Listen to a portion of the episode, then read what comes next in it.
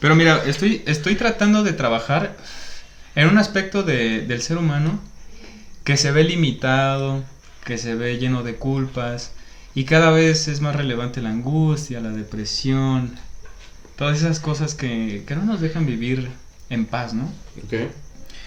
Estoy trabajando, saludos a Nelson Colomé, que, no, Caracó, que, que ha dejado mucho en mí. Y ¿Quién es él? Un, un personaje que, que consumo mucho en internet. Ah, vale. ¿Youtuber?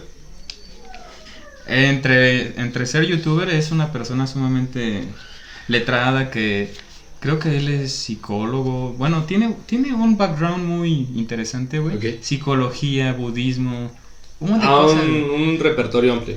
una cajita de monerías, como decimos nosotros. Ok. Y este, y la neta me ha hecho, me ha hecho ahondar en, en ciertas cosas que, que en verdad me ha quitado ese estigma de cómo yo entendía las cosas, ¿no? Y Un nuevo, una nueva manera de pensar. Sí, porque eh, de estas dos corrientes filosóficas del materialismo y el idealismo, pues no hay una sin la otra, ¿no? Ok, sí. Muy no hay una totalidad absoluta, entonces, en base a esas dos este, contraposiciones, el ser humano se rige, ¿no? Bien sabido está que tu entorno material influye mucho en las decisiones, en la personalidad, pero también hemos crecido con dogmas, con ideologías que no están bien, ¿no? Y hay que reestructurar todo ese contexto que, en el cual nos desenvolvemos, porque a veces nos limitan. Es que sabes qué pasa, quedamos por sentado. Que se nos hace tan fácil este como enajenarse de eso que ya está que pues lo compramos por así decirlo, ¿no? ¿Crees que sea una falta de, de pensar? Pues es que es un- una falta de autocriterio porque es más fácil Adoptar una idea que generar que una generar propia. una propia. O, o no, no propia, más sin embargo una real. Y es que pasa Práctica. que a veces se nos inculca o se nos este, implanta desde que somos pequeños o hasta en la adultez a pensar de tal manera o de actuar de tal manera o etcétera que fíjate si lo vemos como cadenas puede ser que se frustre la persona que yace en ese contexto pero si por el si por el contrario lo vemos como guías o como opciones a, maneras de seguir, pues va a ser un poquito más fácil el desenvolverse en, en tu contorno o en tu manera de digerir o de aprobar las cosas. Y es que es una dualidad que está pues intrincada de todos lados en nuestra experiencia humana, bro. Literalmente. Sí, a veces, este, la mayoría de veces, hemos crecido en un paradigma, una forma de pensar, en las que pocas veces se cuestiona, ¿no? Entonces, Sí. creo yo que con este espacio quiero abrir esa puerta a, a reflexionar sobre las ideas que tenemos preestablecidas, porque hemos crecido con ellas y hemos hecho con ellas lo que hemos podido, ¿no? ¿Cómo culparnos? ¿Cómo culparnos, no? Simplemente te dijeron, tú no puedes hablar de tus emociones, eres hombre, tienes que ser así. Y más en un país como México que es altamente conservador, sí. ¿Machista? renuente al cambio, machista. Fíjate, creo que sí, pero también englobar a todo el sector, estamos Sí, no, no, no. En, Cada caso es un caso, Sí. ¿no? Como quien dice. en- en un estereotipo. güey. Fíjate, quiero empezar con uno de los tantos lúcidos que han pisado esta tierra, que ya no está con nosotros, llamado Walt Whitman. Te quiero leer un poco de él. Háblame de él. a ver qué, qué podemos, eh, qué nos puede servir, ¿no? Como siempre, yo, yo cada que, que recomiendo un libro, que... Yo no tengo libros, bro. Yo todos los regalo, güey. Deberíamos de hacer uno. Ah, ya, ya, ya, ya, o sea, un, como No, por- hermético, no eres hermético. Por el contrario, externas lo que aprendes. No, no, no. Simplemente que me gusta coleccionar libros, pero poco me duran, güey, porque los termino regalando, güey. Ah, vale, ok, ok. O sea, digo, date, si te sirve, este... Tal vez esto podría servirte, ¿no? Sí, me consta. Entonces, fíjate lo que decía Walt Whitman, a mí me encanta. Soy el poeta del cuerpo y el poeta del alma. Los placeres del cielo son míos y los tormentos del infierno también.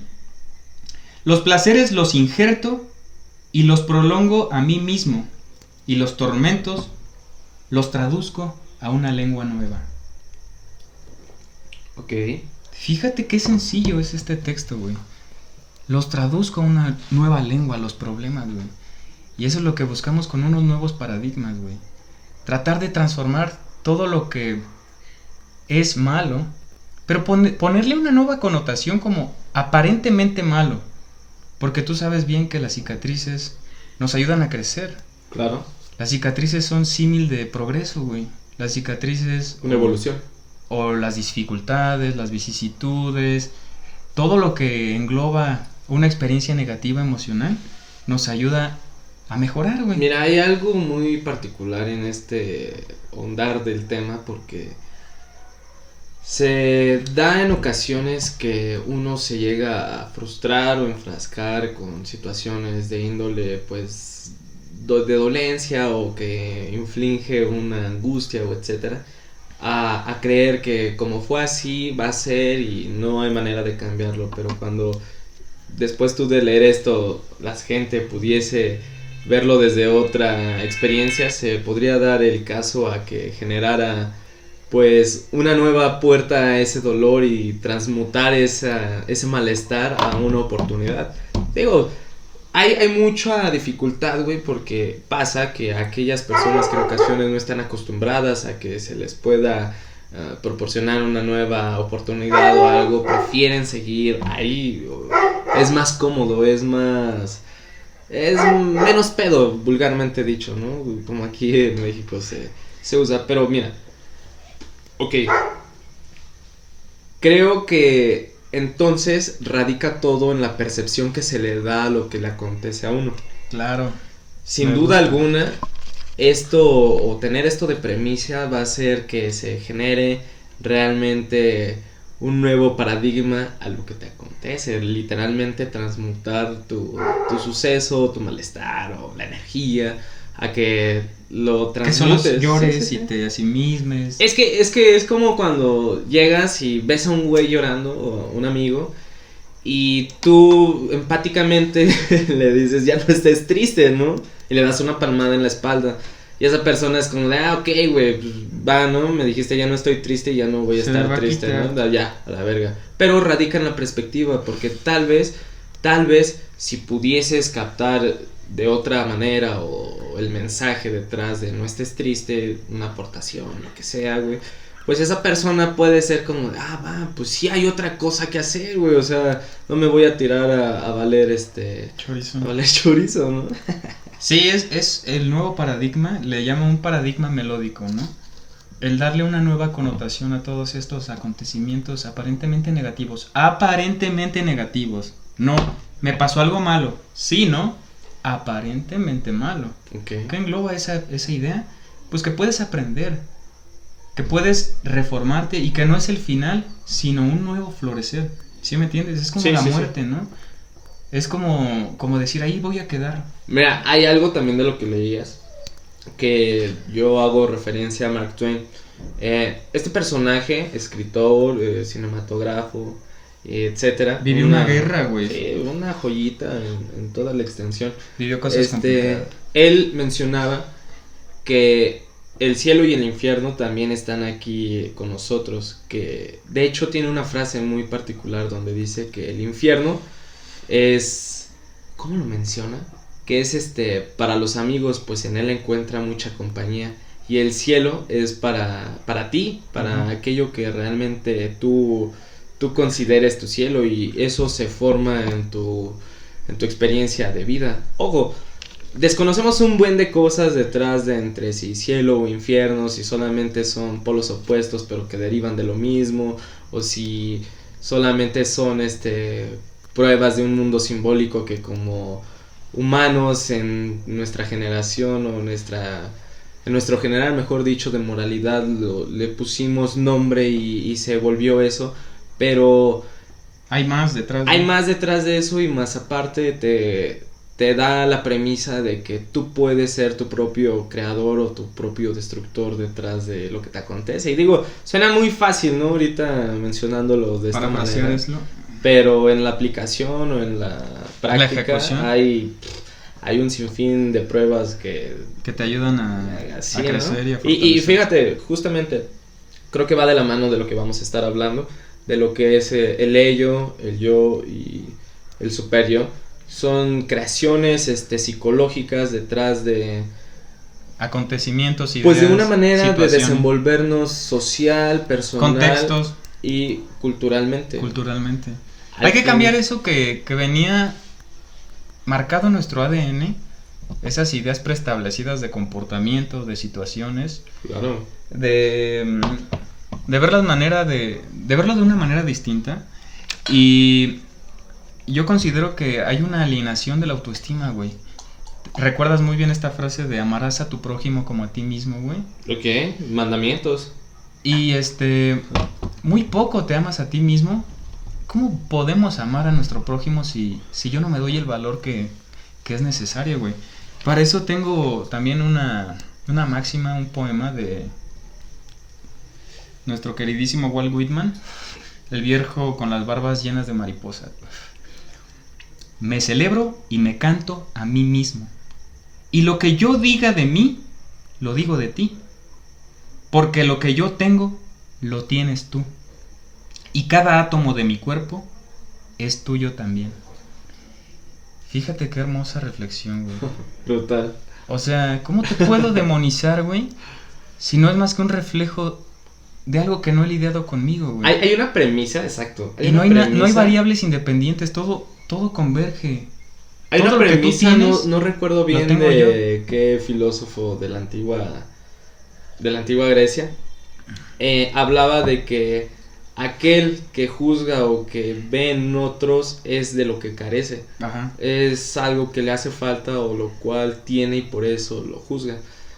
Es muy muy raro eh, porque pues en la cultura occidental eh, se, se da mucho el que creamos que solamente el juzgar o el mencionar o el señalar es cosa de de que no lo tengo y por eso nos jactamos o nos admiramos de aquello que juzgamos o criticamos, pero al final de cuentas si lo ponemos en, en la mesa y en cuestión de, de saber cuál es la patología de eso, entonces te puedes percatar de que tú eres co-creador de aquel, de aquel síntoma o de aquel Señalamiento que no has lidiado. que estás haciendo, ¿no? Es como es como verse reflejado, pero tú negar lo que tú tienes para poder criticar y juzgar lo que es más, más práctico para, para tu desenvolvimiento de entorno, por así decirlo.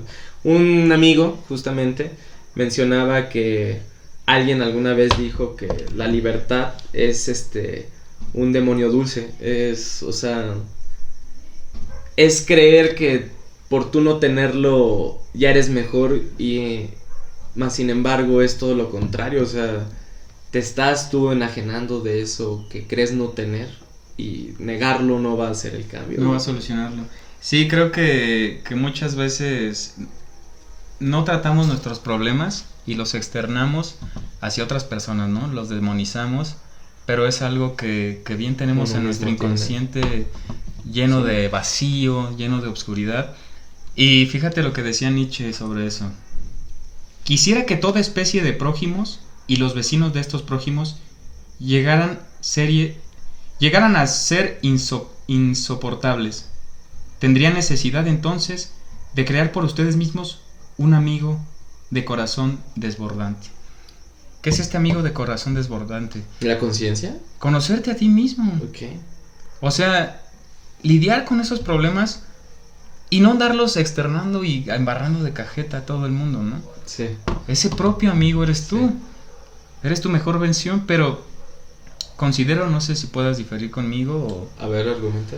que, que muchas veces toda esta inseguridad la exponemos y, este, y no podemos lidiar con ella. Como virtudes y creemos También. que hacerlo así nos aleja. Ajá, sí, sí, sí, sí, sí, sí, sí. O sea, es como la persona que quiere llamar la atención, ¿no? Tiene un problema de inseguridad o- o, aquella persona Es, que- es como ese refrán que dice que el valiente vive hasta que el cobarde quiere, ¿no? No sé, lo Ajá. asemejo con un poco de información enfrascada al respecto porque pues uno es mismo cofundador de, de, sus acciones, de sus acciones y el tú demonizar aquello que también estás propenso a hacer, pues no es más que una negación de algo que tienes pero que prefieres no verlo y no trabajarlo a, a lo que sí es lo correcto. Bueno, no sé, también se puede venir en un paralelo de moralidad porque pues no, no soy quien para decirte cómo actúes etcétera, más sin en cambio están las guías, están las guías o está lo obvio y en la obviedad también está la incertidumbre porque suena tan sencillo que en la práctica uno mismo se puede perder. sí creo que deberíamos de tratarnos a nosotros mismos y no abandonar ese ese proyecto tan especial que es el yo, güey. Ok. ¿Cuántas veces se ha demonizado el yo, güey? ¿Cuántas veces? ¿Cómo puedes amar a tus semejantes si tú no tienes la relevancia? Somos seres creadores, güey. Somos seres inconmensurables e irrepetibles, güey. Fíjate lo que decía Nietzsche del yo, güey. Que, que a mí se me hace sumamente lúcido y brillante, güey. Y este, y en base a esas nuevas, a esas ideas que se dejan sobre la mesa, uno difiere, güey. Claro. Uno puede adoptarlas o rechazarlas. Pero lo que yo te invito o invito a la gente es que, que las analice, que se llene de nuevos paradigmas y en base a ellos tome lo que mejor que contraste y, y, confronte aquello que uno quiere escuchar. Fíjate, lo dice. Que realmente quería escuchar. Sí, ese yo, aunque sea contradictorio y confuso, o sea, el yo se refiere. Continúa hablando honestamente de su ser, este yo creador, que quiere, que valora, y fíjate esta frase que a mí me fascina, que es la medida y el valor de todas las cosas, güey. El yo, güey. La medida y el valor de todas las cosas. ¿Cómo lo podemos interpretar? Que el mundo no es como es, sino como tú lo interpretas. Entonces, cambiar estos paradigmas es interpretarlos de otra manera, de una manera más armónica, güey. Cito y sigo leyendo. Y este ser honesto que es el yo, habla del cuerpo, y lo sigue queriendo, aunque se imagine y fantasee, y revolotee de aquí para allá con sus alas rotas y cada vez que este yo aprende a hablar con mayor honestidad, y cuando más aprende y más alaba, agradece el cuerpo y la tierra. Mi yo me ha enseñado un nuevo orgullo, y yo se lo doy a conocer a los hombres. Ya ese es el Zaratustra que, que iba dando sus cátedras. Del superhombre. Pero, ¿qué pedo con el yo, güey? Mira, hay, hay algo bastante curioso y cómo lo menciona en un matiz El yo es la medida de todas las cosas, Sí, claro. Se habla de que nosotros tenemos la conciencia dormida.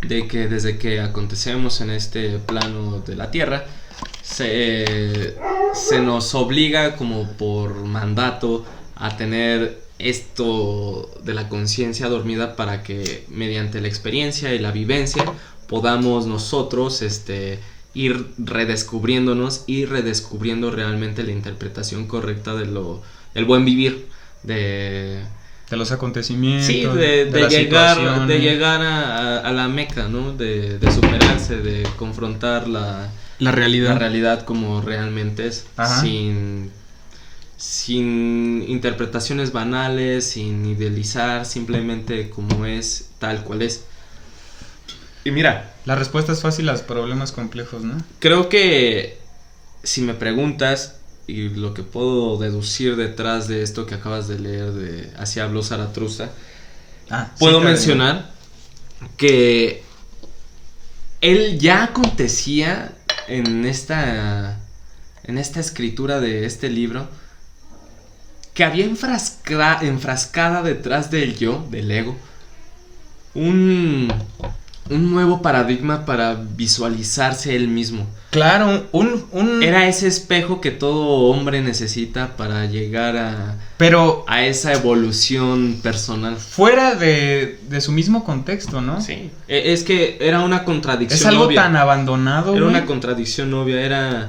Era echar mentiras para reconocer de nuevo la verdad. Es, es peculiar porque últimamente, en la actualidad, yo así lo veo, así me tocó eh, reconozco detrás de ciertas cosas que se te anteponen de primera mano desde la crianza social, este emocional, laboral, a, tenerlo familiar. ya ya como estereotipado, ¿no? Como de pues güey, así es, así va a ser y ni pedo, ¿no? Así me tocó. Tú no Pero es una es Jaciel. una falacia, es una falacia, o sea, porque Tú no debes, tú no esto, tú... ¿Qué debes hacer? Cuando reconoces eh, otra vez en ti eso que permea y que sientes el malestar en tu exterior, pues podemos reconocer que, que hay una verdad ahí enfrascada que se puede presentar de diferentes maneras Y la dependiendo lo que tú, tú estés queriendo transmutar para poder llegar coloquialmente dicho a la superación, o sea, o, o- o al super yo. Fíjate cómo hace esta alegoría Nietzsche, güey, que, que me, ha, me ha gustado mucho, güey. Él hace las tres transformaciones del hombre. Ok. Uno es el camello, otro es el león y otro es el niño. Fíjate el niño dónde está. Hasta el último y hasta arriba de esos tres. El camello habla de... ah, Estamos hablando de un contexto, güey. De un contexto, un contexto social. Él, el camello, lo acepta, ¿no? Se dobla. Y nosotros vivimos usualmente como sociedad en el camello, ¿no? Después sigue el león. Ok. El que dice, no, esto no debe de ser así. Como porque yo no debo exponer mis emociones. El león rechaza todos los paradigmas, todo lo, lo acontecido por la sociedad que nos dice, debes de hacer esto, debes de hacer aquello, debes tener una carrera, debes tener una familia, debes tener hijos, debes Sí. morirte con una casa, ciertas cosas, ¿no? Vivimos en una distopía, carnal. Y el último es el niño, güey. El que transmuta todo esto. Uno acepta, el otro rechaza y el niño transforma y transmuta y crea sus nuevas verdades, sus nuevas realidades, sus nuevos contextos, sus nuevos paradigma, paradigmas armónicos, que es de lo que se trata esto. Pero partiendo de las de los dos argumentos detrás de, ¿no? Es, Rechazar, es la es la, la síntesis La su- dialéctica, la dialéctica en su máximo esplendor. rechazar. ¿Cuál era la otra? Eh, rechazar y eh, aceptar, ¿no?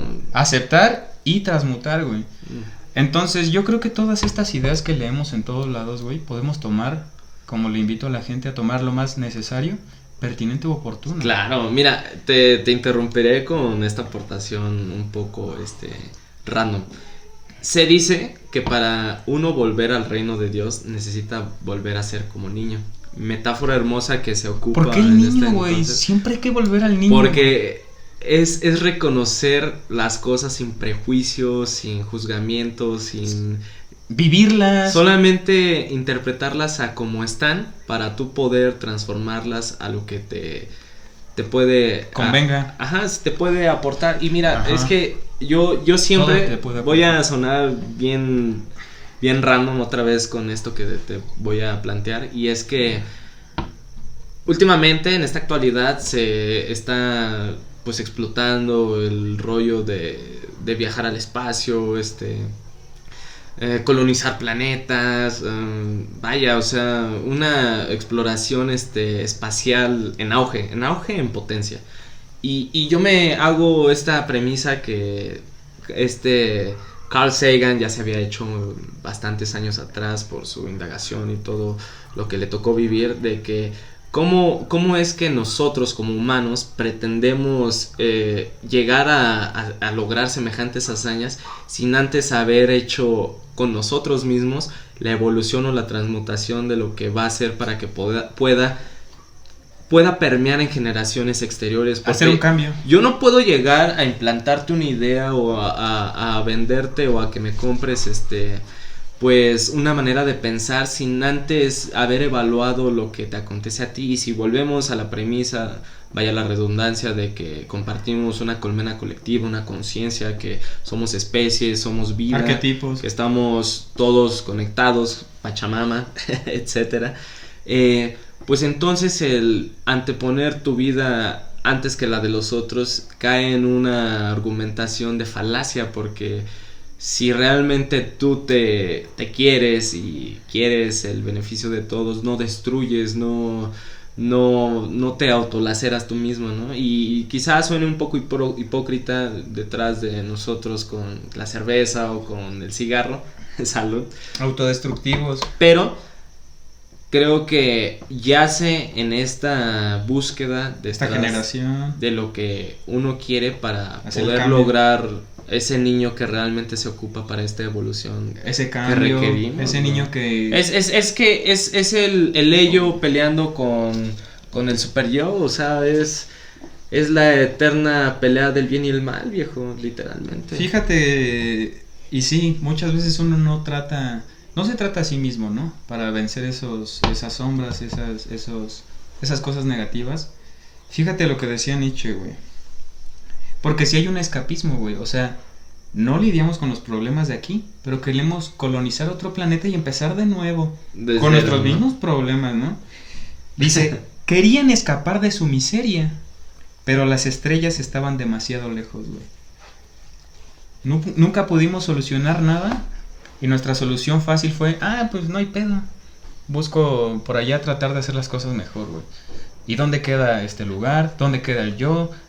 ¿Dónde quedan todas estas problemáticas que podrían mejorar, güey? Oye, y Nietzsche hablando de 1800 y pico, ¿no, güey? O sea, muy longe, muy antiguo. Bien ante No, creo que tiene como 100 años. Bien anticipado a su a su época, ¿no? Mira, mucha gente piensa que es muy infravalorado, güey. Ok. Porque se le juzga la verdad se hizo de culto, güey. Sí. Así como las películas, güey, creo que... Se hace un hermetismo detrás de la enseñanza. Pero creo que, creo que era una persona muy lúcida.